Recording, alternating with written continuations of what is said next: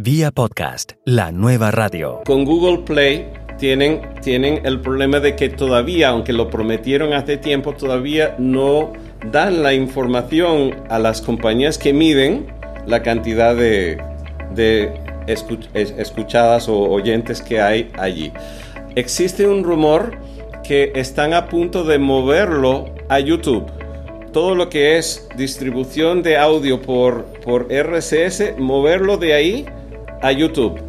Me parece que sería interesante que lo hiciera, sobre todo si fuera mundial, porque ya si funciona por RCS, sí incluiría en mi conteo y ya no tendría pelos en la lengua para mencionar que también está en YouTube. Pero en este momento no me conviene promocionarlo porque es como una fuga de conteo de, cuentas. De todas maneras, no es alta la cantidad de los que llegan allí, pero eso podría cambiar. Entonces, me encantaría que, que pudiera contarse. Debemos promover a Google Play como un lugar donde encontrar nuestro podcast. ¿Cómo debemos llamar al nuevo medio? ¿Cuál es la plataforma de alojamiento de podcast más recomendable? En Vía Podcast tenemos como invitado hoy un periodista norteamericano de tecnología y defensor de la lengua castellana. Alan Tepper produce el podcast Capicúa FM y ha escrito varios libros sobre nuestra lengua. Tepper, quien reside en Miami, presentó recientemente su opinión sobre estos temas en un encuentro de podcasters del sur de la Florida. Hola, ¿qué tal? Aquí Melvin Rivera Velázquez con otra edición de Vía Podcast. Esto es un audio de buenas prácticas para que usted aprenda cómo utilizar este nuevo medio en su estrategia de marketing digital. Vía podcast. Vía podcast. Vía podcast es la nueva radio. Yo sé que hay algunas personas que tienen una objeción cuando se adaptan palabras de otros idiomas al castellano. Entonces voy a dar unos ejemplos donde eso ha ocurrido antes, porque son palabras compuestas al fin y al cabo, podifundir y podifusión, y voy a dar unas palabras, algunas son tecnológicas y otras son chistosas, pero vamos a, ver unas pocas, una pequeña lista de palabras compuestas corta uñas. Endoscopio es una palabra bastante técnico, utilizado entre ciertos médicos, ¿verdad? Después, hinchapelotas. Yo creo que hay un argentino presente, así que este está aquí a tu honor. Esa también es una palabra compuesta. ¿Ok? Porque del verbo hinchar y pelotas.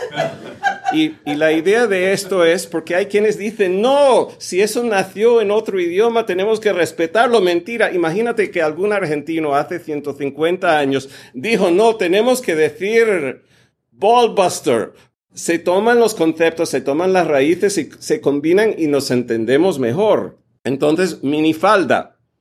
Si la minifalda, yo no sé dónde nació, pero si nació, qué sé yo, en Irlanda, no por eso vamos a decir la palabra en, en, en su idioma. O sea, entonces parabrisas y limpia parabrisas, sacapuntas, quemaquecos. ¿Cuántos de los presentes conocen la palabra quemaquecos? ¿O hay alguien que no?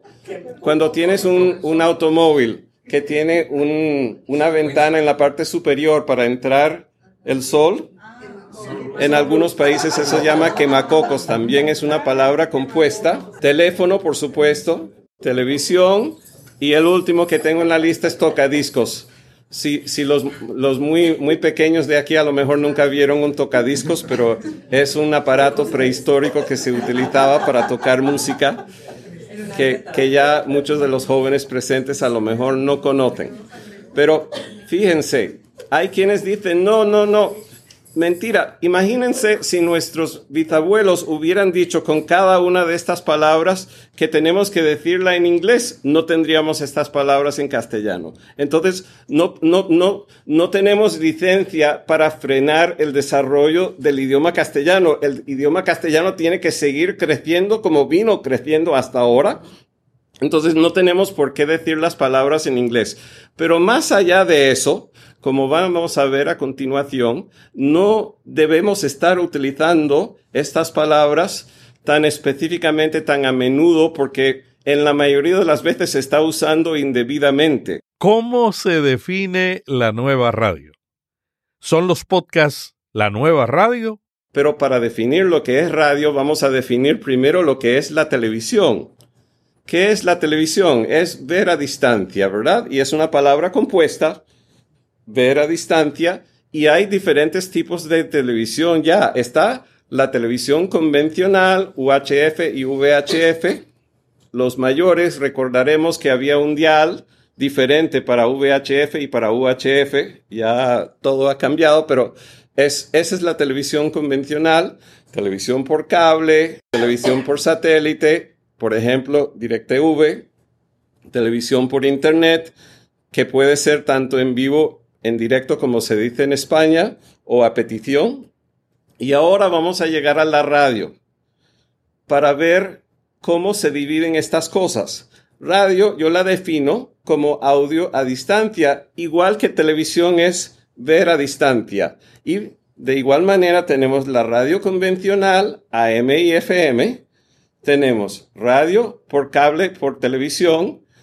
¿Cuántos de ustedes tienen o Comcast o cómo se llama el de AT&T?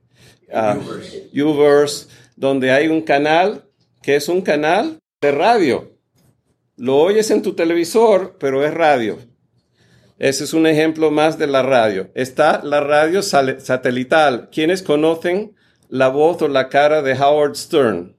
Que ha ganado una fortuna haciendo su radio satelital. No es AM, no es FM, es un desarrollo más de la radio. Entonces, tenemos radio por Internet, en vivo, en directo, real o simulado, porque igual en, en, en, hay, hay, emisoras FM que a veces ponen algo pregrabado. Por ejemplo, el Hit Parade, eso es pregrabado. Y de último, está radio por Internet a petición. Pero hay que entender de dónde vinimos para ver a dónde vamos. La nueva radio abarca todas estas subcategorías, pero la podifusión es una pequeña parte de la nueva radio. Y por eso es incorrecto llamarle podifusión al programa. ¿Por qué? Porque podifusión es un tipo de distribución yo voy a hacer una analogía porque igual que Loida, yo trabajo con publicación de libros, los míos y los de, los de autores amigos. Comenzamos con un manuscrito. El manuscrito todavía no es un libro electrónico, ni es un libro de portada dura, ni portada suave, es un manuscrito. Después de hacer el manuscrito, tenemos diferentes maneras que lo podemos distribuir, que, que pueden incluir hasta un audiolibro.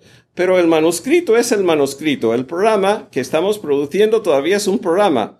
Después lo podemos difundir como una podifusión, lo podemos poner en una página web o podemos solamente ponerlo en una página web, pero si lo ponemos solamente en una página web no es podifusión porque no pasa por RSS y vamos a hablar un poco más de RSS a continuación. Es similar a otras palabras como por ejemplo la gente habla del DVD o DVD en inglés y muchos no saben lo que significa, pero saben de qué se trata. Hay muchos que usan diariamente la palabra RCS sin saber lo que significan. Así que no es tan importante saber, sobre todo en este caso, porque lo que dice es poco. Y, yo, yo, a diferencia de lo que pensó un, un miembro del grupo de Melvin en Facebook, creía que yo condenaba, yo no condeno la palabra podifusión, simplemente la uso y creo que la deberíamos usar con la misma frecuencia que un médico usa la palabra endoscopio.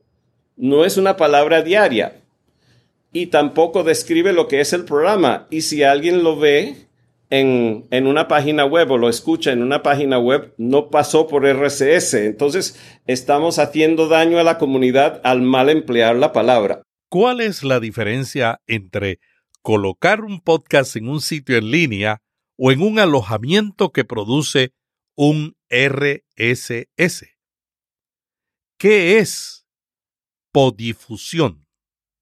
Vale la pena promover los podcasts que tenemos en YouTube y en otros lugares donde no comparten ampliamente la información de descargas. Audible antes era una compañía independiente y hace aproximadamente cinco años, no recuerdo la cantidad exacta de años, Amazon compró la compañía, pero era y sigue siendo una de las compañías de mayor importancia de distribución de audiolibros.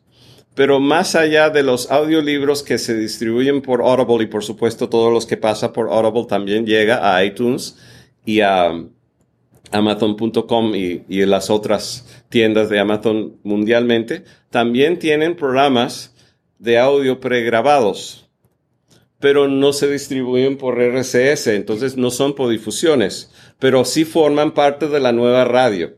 Y de hecho, algunos de los que tenemos o somos miembros de Prime podemos tener acceso a esas cosas sin, sin tener que pagar específicamente por, por uno de esos programas de radio que se distribuyen por Audible. Una gran parte de los oyentes de mi radio Capicú FM la oye porque afortunadamente yo tengo el privilegio de publicar artículos en la revista Pro Video Coalition y me lo pagan. Ojalá que me pagaran más, pero me pagan por hacerlos. y tengo el privilegio de recibir de muchos fabricantes micrófonos y otros equipos de audio y de video para yo hacer reseñas y estoy muy agradecido por eso. Pero además estoy muy agradecido porque me permiten promocionar otras cosas al final de mis artículos. Entonces yo incluyo al final de todos esos artículos un reproductor que tiene el, episodio más reciente. Y hay un gran porcentaje que oyen Capico FM que lo oyen por ahí.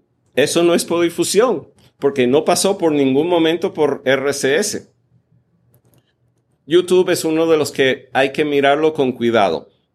Ahora que estamos aquí y no estamos en mi, en mi programa, en mi programa nunca menciono que está en YouTube porque no me conviene. ¿Por qué no me conviene? Porque es como tener un barco en el, en, en, el mar y tener un hueco donde sale o donde entra agua. Yo quiero que mis estadísticas incluyan a todos los oyentes.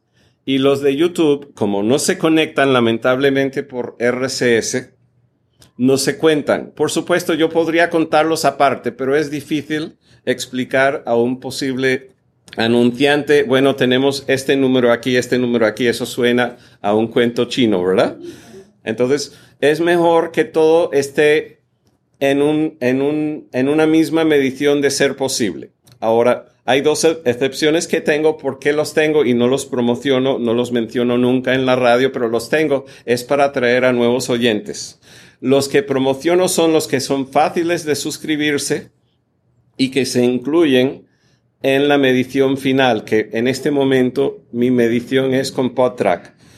Ah, en otro momento podemos hablar de otras posibilidades, pero mi medición en este momento es por, eh, por porque yo auto hospedo lo que es Capicú FM. No necesariamente lo haré cuando haga mi próximo programa, pero en este momento lo hago así y me funciona bien. Pues yo prefiero que todo y de hecho lo que estoy diciendo se aplicaría aunque yo estuviera en otra plataforma. Es importante tener la medición completa para saber dónde estamos parados y para poder comprobarlo a, un posible anunciante. Entonces, Google, Google Play Music tiene dos problemas en este momento. Estoy ahí solo para que me conozcan gente que no me conozcan todavía. Pero tiene dos problemas. El, el problema número uno por el cual no lo menciono en la radio o en mi página web es porque en este momento solo funciona en Estados Unidos y Canadá. Yo no quiero mandar a gente de otros países a un, a un, ¿cómo se llama? A una calle ciega. Prefiero mandarles todas las opciones que funcionan mundialmente, así que lo uso, pero no lo promociono hasta que lo arreglen, hasta que lo pongan mundial. Ahora, existe un rumor y no me sorprendería que ocurriera porque Google yo soy muy usuario de Google. Uso el, el, Gmail profesional con mi dominio, uso el calendario y hasta uso el servicio telefónico de Google que se llama el Proyecto Fi y me encanta. Muy económico y tiene cobertura en un montón de países sin pagar adicional por los datos en otro país. Pero con Google Play tienen, tienen el problema de que todavía, aunque lo prometieron hace tiempo, todavía no dan la información a las compañías que miden la cantidad de, escuchadas o oyentes que hay allí. Existe un rumor que están a punto de moverlo a YouTube. Todo lo que es distribución de audio por, por RCS, moverlo de ahí a YouTube. Me parece que sería interesante que lo hiciera, sobre todo si fuera mundial, porque ya si funciona por RCS, sí incluiría en mi conteo y ya no tendría pelos en la lengua para mencionar que también está en YouTube, pero en este momento no me conviene promocionarlo porque es como una fuga de conteo de, de, cuentas. De todas maneras, no es alta la cantidad de los que llegan allí, pero eso podría cambiar, entonces me encantaría que, que pudiera contarse. ¿Cuál es la plataforma de alojamiento de podcast que Alan Tepper considera la más recomendable? La otra parte es la transmisión en vivo. La transmisión en vivo que se puede hacer por Internet, existen por lo menos dos servicios, yo creo que hay hasta más. Mi preferido entre esos dos es Spreaker, es una compañía italiana muy buena. Yo considero que es el número tres en popularidad en Estados Unidos, pero debería ser el número uno. Debería ser el número uno. Ellos te permiten transmitir en vivo y al terminar de transmitir en vivo automáticamente se vuelve disponible a petición como podifusión.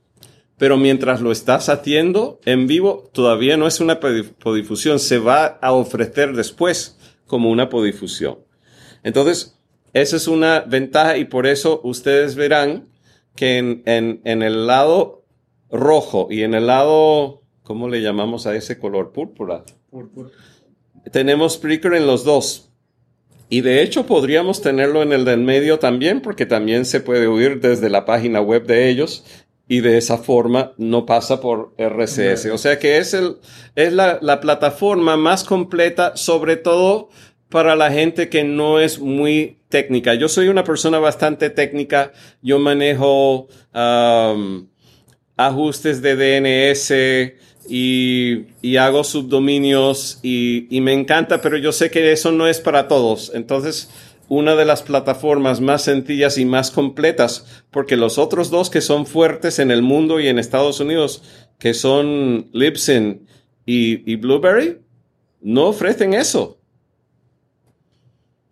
Y tampoco ofrecen una cosa muy importante que ofrece Spreaker, que es un reproductor con tu propia marca que puedes poner a la orden en la tienda de App Store de iTunes o, o de Play Store de... Las otras compañías lo ofrecen, pero aproximadamente, a ver, con Spreaker cuesta 99 dólares por año por plataforma. Con los otros cuestan entre 30 y 50 dólares por mes. Es incomparable. Así que tiene muchísimas ventajas, a menos que vayas a hacer tu propia tu propia aplicación. Pero el otro detalle es que cuando lo haces con Spreaker, la misma aplicación sirve para oír en vivo, para oír cuando ya está disponible posteriormente como podifusión y además durante una transmisión en vivo sirve para interactuar en vivo con el locutor si el locutor lo desea. Esas son cosas que no existen en otras aplicaciones porque solo podría existir si fuera una plataforma que combina las dos cosas en uno y que yo sepa Spreaker es la única. Así que realmente es una ganga lo que está ofreciendo Spreaker porque ellos hacen todo el mantenimiento por ti. Cuando, cuando hay una nueva versión de iOS o de Android y eso exige que haya una mejoría en la aplicación para que siga funcionando, ellos lo hacen por ti. No tienes que estar volviendo a contratar al programador. Hay que, hay que sopesar todos esos detalles. Hay un mito que indica que todos los que oyen la nueva radio lo oyen por auriculares. Mm. Eso es, eso es, eso es parcialmente cierto, pero no es completamente cierto. Y no estoy hablando de que la gente puede conectar, no, estoy hablando de cosas muy, muy concretas. En el 2010 reseñé este, este, este, este radio receptor de Logitech que se llama Squeezebox.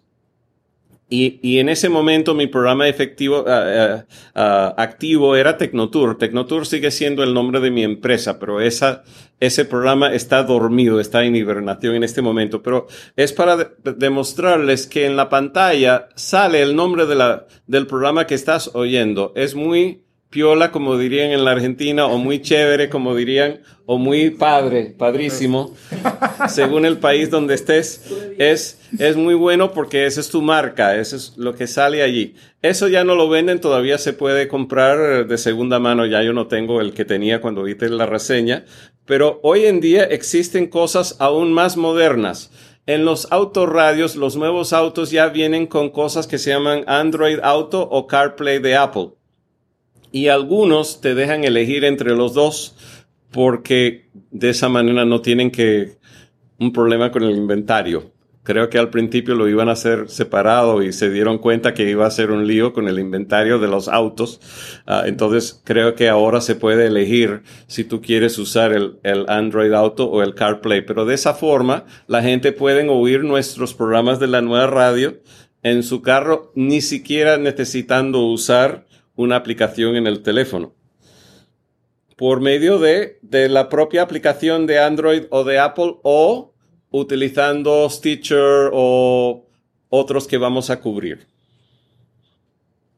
También para la casa están los nuevos altavoces inteligentes. Según el país, yo sé que altavoces se puede llamar botinas o, o, parlantes o cajas, pero estoy usando la palabra más universal, altavoces inteligentes. De Amazon está Echo, que algunos lo llaman Alexa porque se le llama, o sea, para que te reaccione, le dice, oye Alexa, y en el caso de Google le dices, oye Google.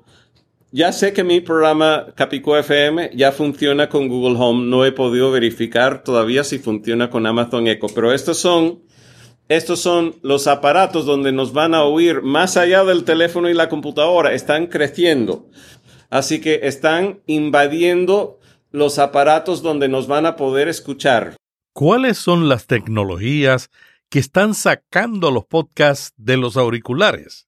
¿Debemos llamarnos podifusores? Este parece un aparato audio radio receptor convencional. Es otra manera más de entender que estamos hablando de, de la sombrilla de la nueva radio, aunque hay una subdivisión que sea podifusión no, no nos conviene usar una palabra muy particular para referirnos a algo muy general y más, más adelante voy a explicar dónde la gente se mete en líos a usar la palabra que no corresponde. No abusemos la palabra podifusión. Hay dos artículos que publiqué, solo voy a poner los títulos y después voy a ir al grano con, con lo que es el mensaje del segundo. No uses la palabra podifusión en vano y aprendamos las virtudes de promoción y amplia distribución de Univision.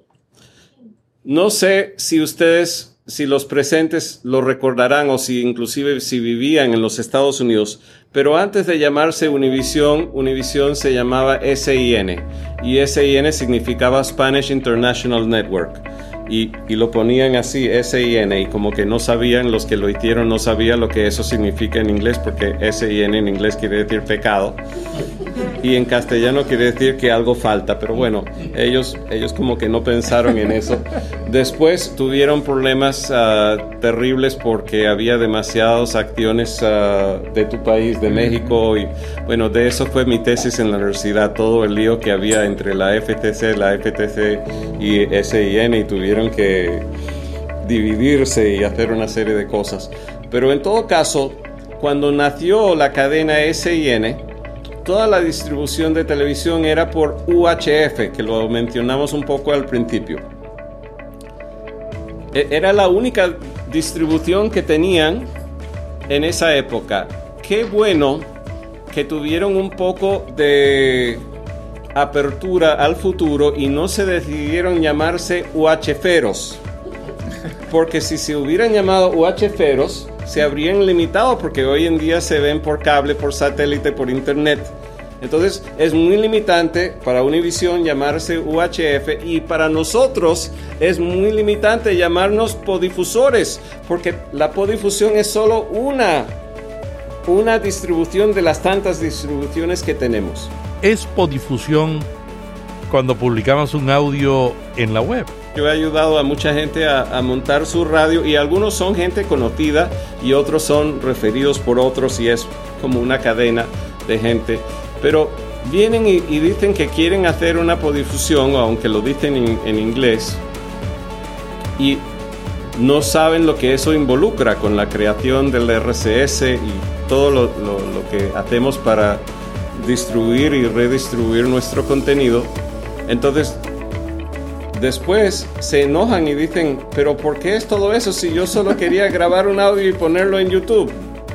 Entonces tuve que responderles y ya ocurrió dos veces. Eso no es una podifusión, eso es audio en la web, son dos cosas distintas si no hay RCS no es podifusión. Muchas gracias a Alan Depper de Capicúa FM, que ha escrito varios libros sobre nuestra lengua y que presentó recientemente su opinión sobre estos temas en un encuentro de podcasters del sur de la Florida. La semana que viene tendremos a otro podcaster compartiendo su opinión y buenas prácticas para producir audio bajo demanda que pueda usted utilizar en su estrategia de marketing digital. Vía podcast. Vía podcast. Vía podcast es la nueva radio.